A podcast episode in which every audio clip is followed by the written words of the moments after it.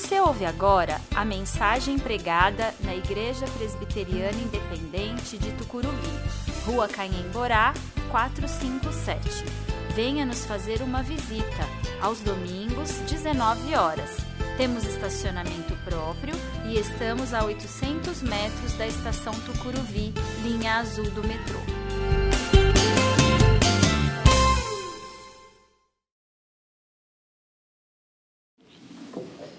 Boa noite. Eu quero ler com vocês Josué capítulo 2. Josué capítulo 2, do versículo 8 ao versículo de número 13.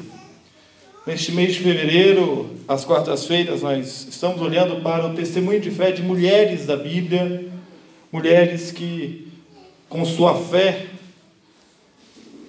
demonstraram sua fidelidade a Deus, o seu temor a Deus, o seu amor a Deus, seu compromisso com o Senhor. E eu quero olhar com vocês hoje para a história dessa mulher que está registrada lá em Josué capítulo 2, do oitavo ao décimo terceiro versículo. Eu vou ler a nova versão transformadora, você pode acompanhar na tradução que você tem em mãos. Josué 2, de 8 a 13. Diz assim: Antes que os espiões fossem dormir, Raabe foi ao terraço falar com eles. Sei que o Senhor lhes deu esta terra, disse ela. Estamos todos apavorados por sua causa. Todos os habitantes desta terra estão desesperados, pois ouvimos o que o Senhor secou as águas do Mar Vermelho para que vocês passassem quando saíram do Egito. E sabemos o que fizeram a leste do Jordão aos dois reis amorreus, Og e Seom, cujos povos vocês destruíram completamente. Não é à toa que estamos dominados pelo medo.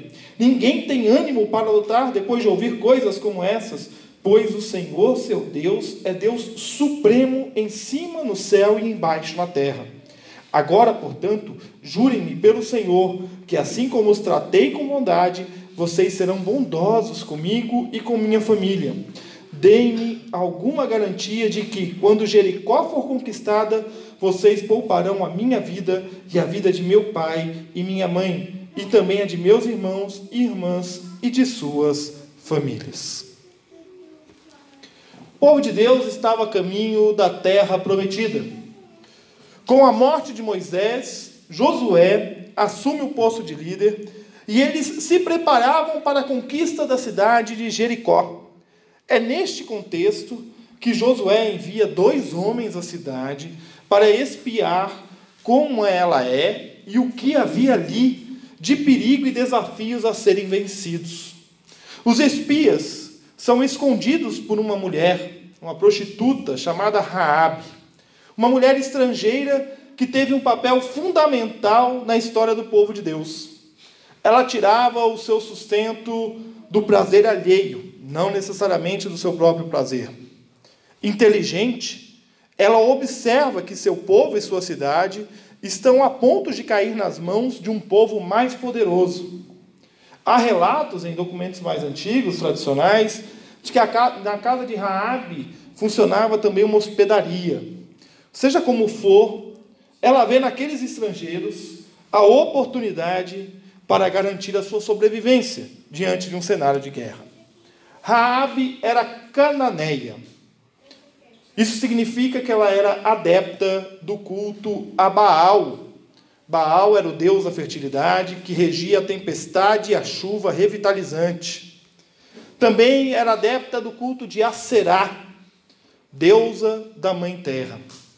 No entanto, quando Raabe ouve os relatos do avanço do povo de Deus pela terra, como eles haviam atravessado o Mar Vermelho e como eles eram sustentados e livrados dos perigos, Raabe tem um contato com Javé, o Deus verdadeiro, a ponto de reconhecer, pois o Senhor, seu Deus, é Deus supremo em cima no céu e embaixo na terra.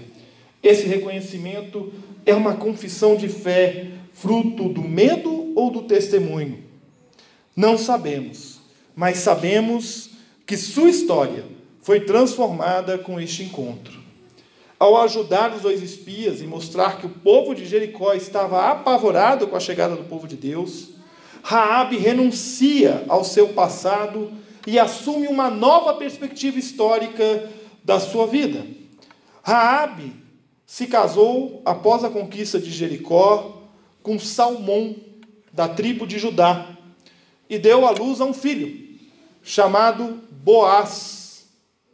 Boaz veio a se casar com uma outra estrangeira, também conhecida do relato bíblico, Ruth. Ambas se tornaram ascendentes do rei Davi. Seu nome é citado no Novo Testamento, no Evangelho de Mateus, na genealogia de Jesus. Olha que interessante. Geralmente as genealogias, é, principalmente em sociedades patriarcais, se prestavam a citar apenas o nome do pai. Aqui não. Se você abrir sua Bíblia lá em Mateus 1, 5 a 6, diz assim: Salmão gerou Boaz, cuja mãe foi Raabe. Boaz gerou Obed, cuja mãe foi Ruth. Obed gerou Jessé, Jessé gerou o rei Davi. Davi gerou Salomão, cuja mãe foi Batseba, viúva de Urias. Raabe também é elencada numa lista preciosa do Novo Testamento, que está lá em Hebreus 11. No versículo 31 diz assim: "Pela fé, a prostituta Raabe não foi morta com os habitantes de sua cidade que se recusaram a obedecer, pois ela acolheu em paz os espias." E uma terceira vez Raabe é citada ainda no Novo Testamento por suas boas obras. Em Tiago 2:25 diz: Raabe, a prostituta, é outro exemplo. Ela foi declarada justa por causa de suas ações, quando escondeu os mensageiros e os fez sair em segurança por um caminho diferente. Raabe alcançou misericórdia e graça diante de Javé. Curiosamente, quem aponta isso é a professora Alice Laffey, há algo que nos chama a atenção nesse relato da conquista de Jericó, que apenas um único nome é citado no trecho que nós lemos, e se você ler o trecho da conquista de Jericó, apenas dois nomes são citados: Josué e Raabe. Nós não sabemos quem são os espias. Nós sabemos a tribo que eles vieram, sabemos que eles são filhos de Num, mas nós não sabemos os seus nomes. São personagens centrais dessa história. Será? Ou será que Raab é a personagem central nessa história? É provável que essa prostituta, Raab, seja a personagem central deste relato. E é a porta-voz de uma promessa ainda desconhecida fora do povo de Israel, de que aquela terra foi dada para o povo de Deus. Como ela poderia saber? Não seria a revelação do próprio Deus a Raabe? Mais uma vez, Deus mostrando por meio de uma mulher estrangeira a sua vontade.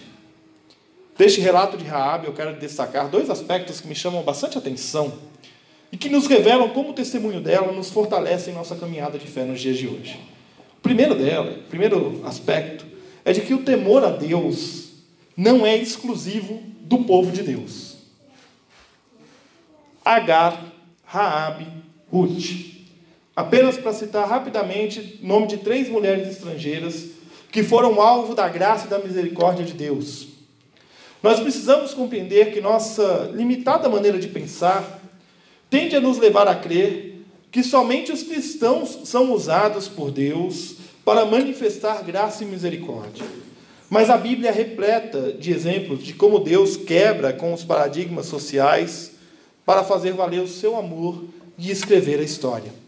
No caso de Raabe, Deus usa uma prostituta. E no início do relato nos é dito que os espias chegam a essa casa de Raabe. Ora, numa sociedade patriarcal, como pode uma mulher ter uma casa? Como não é a casa da mãe de Raabe? Como não é a casa do pai de Raabe? Como não é a casa do esposo de Raabe? Como não é a casa do filho de Raabe? Não era, porque ela era uma prostituta. Por isso não é esposa de, nem filha de, nem concubina de. É ela e somente ela. Ela era socialmente execrada, embora ela fosse tolerada para satisfazer os homens que não tinham esposas. Ela era rejeitada socialmente. Ela não era considerada, ela era mal vista. E isso nos chama a atenção num aspecto. Deus conhece muito bem o passado de Raabe. Deus sabia muito bem quem era Raabe. Quando ele resolve colocar esta mulher numa lista de nomes que viria a ser a lista da ascendência de Jesus. A ascendência do seu filho.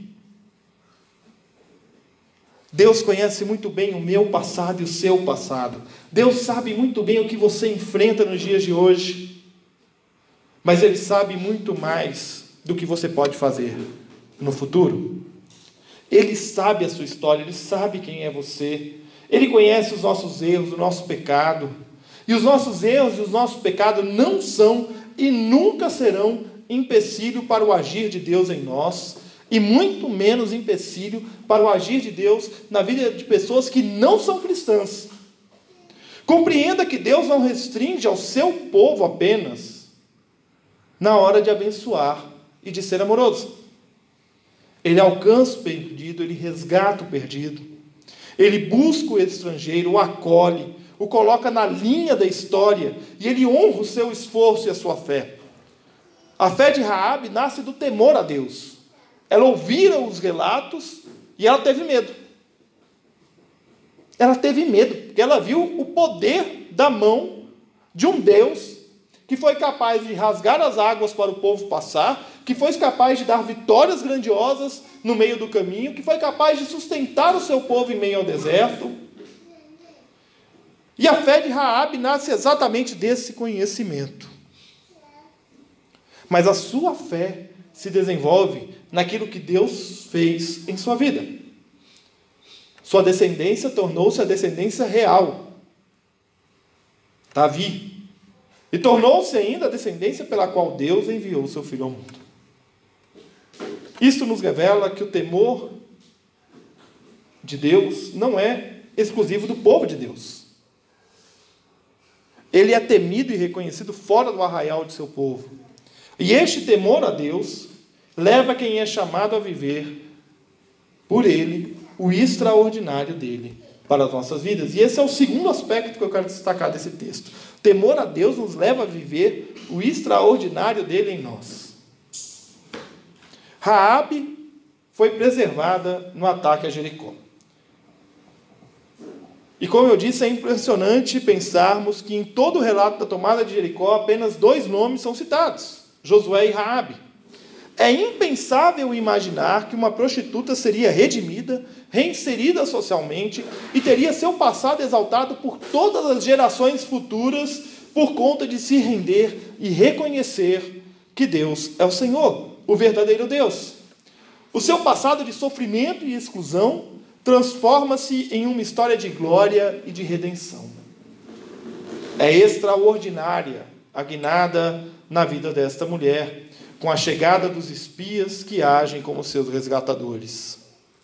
Livramento não apenas físico, mas também livramento eterno, a ponto de Deus nos revelar, por meio deste livramento, que Deus não veio apenas salvar sua alma, Ele veio salvar sua vida, Ele veio salvar a sua história, Ele veio salvar a sua existência.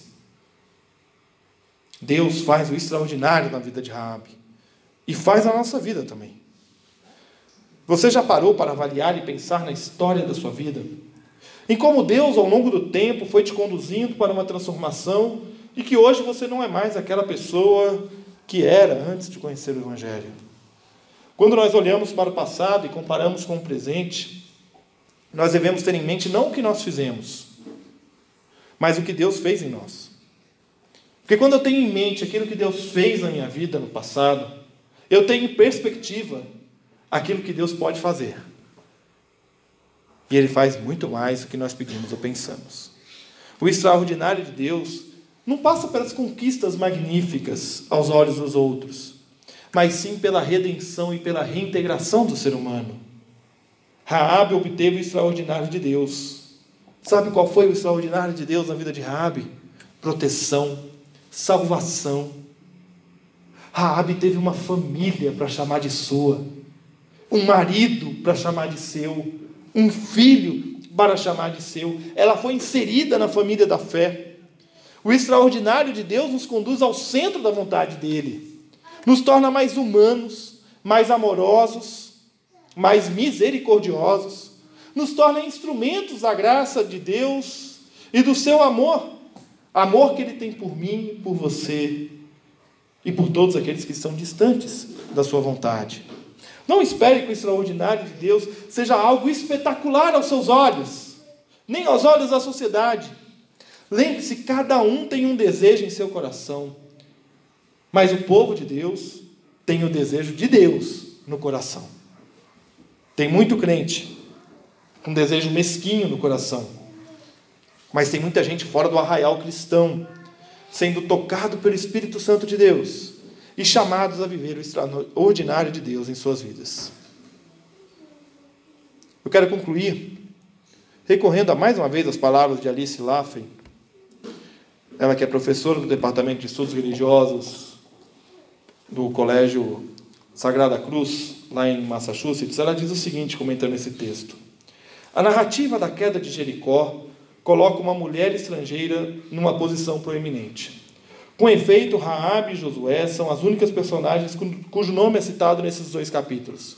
Raabe aparece como mulher estrangeira que reconhece que Deus é o Deus e que Deus concedeu a terra a Israel. Porque sabe disso, ela tem coragem de esconder os mensageiros israelitas e de ocultá-los do seu próprio rei. Como prêmio por salvar a vida dos espiões, ela quer apenas salvar a sua própria vida e de sua família.